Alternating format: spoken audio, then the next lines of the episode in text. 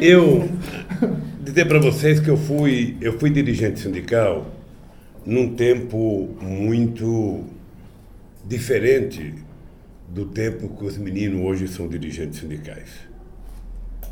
Uh, eu, quando fui presidente do sindicato dos metalúrgicos, a Volkswagen tinha por volta de 44 mil trabalhadores. E a gente fazia sindicalismo muito mais na confrontação entre capital e trabalho era uma, uma coisa mais radicalizada e mais emocional. Also wir können ja auch was vorweisen. Er sagt, er ist Metaller und deswegen ähm, nimmt er gern die Metallbranche als, als Beispiel oder als Beleg für seine politische Arbeit. Wenn man daran denkt, Ende der 70er Jahre hatte beispielsweise Volkswagen hier in der Städte 44.000 Beschäftigte.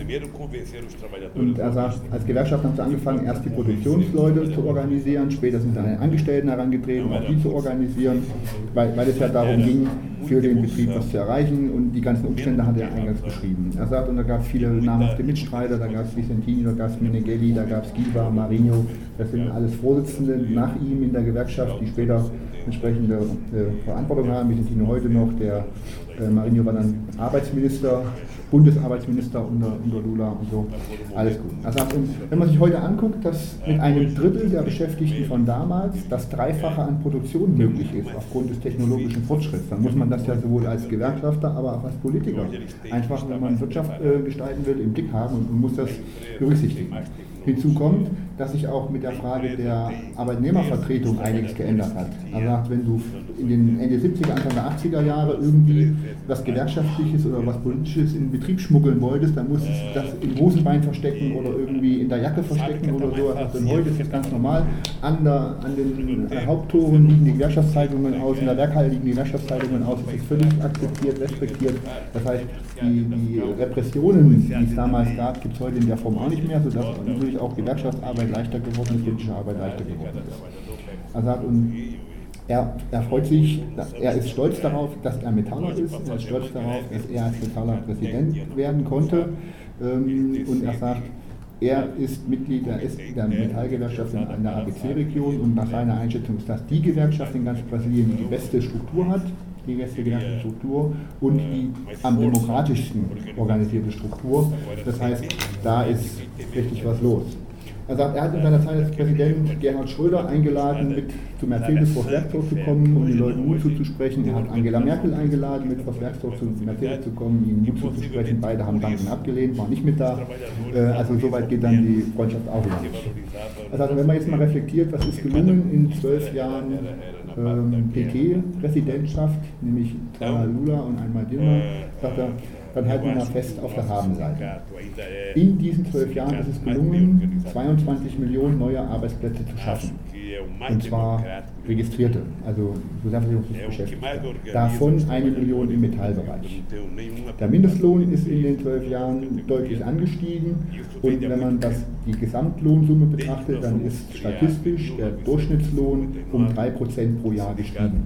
Also das heißt, da ist an ganz vielen Stellen was nach oben Aqui durante 12 anos teve aumento real de salários. Aqui durante 12 anos teve recuperação do salário mínimo. E aqui 12, durante 12 anos a massa salarial cresceu em média 3% ao ano. Uhum. Tá? Então eu tive o prazer, sabe, de contribuir com esse momento de ouro da categoria metalúrgica, sabe? E que hoje nós estamos vendo desaparecer as nossas conquistas dos últimos 12 anos. Uhum. Bem, eu vou, vou, vou tentar encurtar para vocês fazerem algumas perguntas. Uhum. Uh, hoje, o grande desafio do Brasil é tentar evitar que os trabalhadores brasileiros percam o direito conquistado depois uh, da luta pela reconstrução da democracia no nosso país. O, o atual governo golpista, ele já fez uma emenda constitucional limitando os gastos, sobretudo na saúde e na educação. Uh, ele acaba de aprovar no Congresso Nacional a terceirização de toda a economia. Ele está numa tentativa de desmontar a Petrobras, atendendo aos interesses das grandes empresas petroleiras do mundo. So, an, was, wo wir jetzt gelandet sind. Die Regierung in Brasilien. Thema. Was, was sind deren zentrale Projekte? Erstmal werden die Ausgaben in bestimmten Bereichen gedeckt, die bisher zentrale politische Linie der, der Regierung waren, nämlich beispielsweise im Bereich Bildung und äh, im Bereich Gesundheitsversorgung.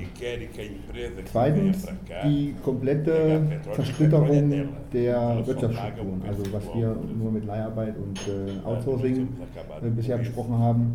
Das ist eines der zentralen Projekte, an denen wir aktiv gearbeitet wird. Dann geben sich alle Mühe, den Staatskonzern Petrobras um zu, um zu organisieren. Petrobras ist, äh, sagt er, der größte Ölkonzern der Welt und äh, bisher ist er in staatlicher Hand. Das heißt, die, die Ergebnisse dieses Betriebes fließen der Allgemeinheit zugute. Und äh, es ist da, da das Ley da Patria heißt das. Und da geht es darum, dass gewollt wird, die Petrobras zu privatisieren, was bedeuten würde, dass das Eigentum an dem Erdöl von Brasilien dann nicht mehr den Brasilianern gehört, sondern dass das Eigentum an dem Erdöl übergeht an irgendeinen Privatmann, eine private äh, Firma und Brasilien je nach Vertragssteuer höchstens noch ein paar Prozent vom, vom Ergebnis abkriegt, aber eben sein Eigentum daran verliert. Ich sagte, das kann es nicht sein, da, das äh, können wir nicht zulassen. Nächster Punkt, der in der politischen Agenda Brasilias ist, sind die Sozialversicherungen. Er sagt, und da geht es nicht, also bei den geplanten Veränderungen, sollten die eintreten, geht es nicht um die Diplomaten, die Abgeordneten, die Beschäftigten der Bundesministerien, die Beschäftigten der Landesministerien, die hochdotierten Professoren oder oder, sondern geht es um die ganz einfachen Menschen, die davon betroffen werden und zwar hoch nachteilig. Er sagt, und wenn man sich vor Augen hält, dass von 2004 bis 2014 die Sozialversicherungen Brasiliens jährlich Überschüsse erwirtschaftet haben, ja, dann kann man sich ja mal einfach objektiv die Frage stellen, wie kommt das? Nämlich mit 22 Millionen mehr registrierten, also einzahlenden Beschäftigten mit steigenden Löhnen Jahr um Jahr ist natürlich auch klar, dass die Finanzkraft der Sozialversicherungen stabilisiert, gesundet und auch zu Überschüssen führt. Deswegen, wenn man heute sagt, die Sozialversicherungen haben kein Geld oder hätten angeblich kein Geld, dann geht es die Lösung einfach. Mehr Beschäftigung schaffen, Löhne erhöhen. Dann ist die Sache vom Tisch und dann kann man da wieder eingreifen. Nächster Punkt, der in der Agenda gerade äh, problematisch ist, ist die Veränderung der Arbeitnehmerschutzrechte. Er sagt, die Arbeitnehmerschutzrechte, die heute bestehen, gehen äh, auf eine gesetzliche Fassung von 1943 zurück.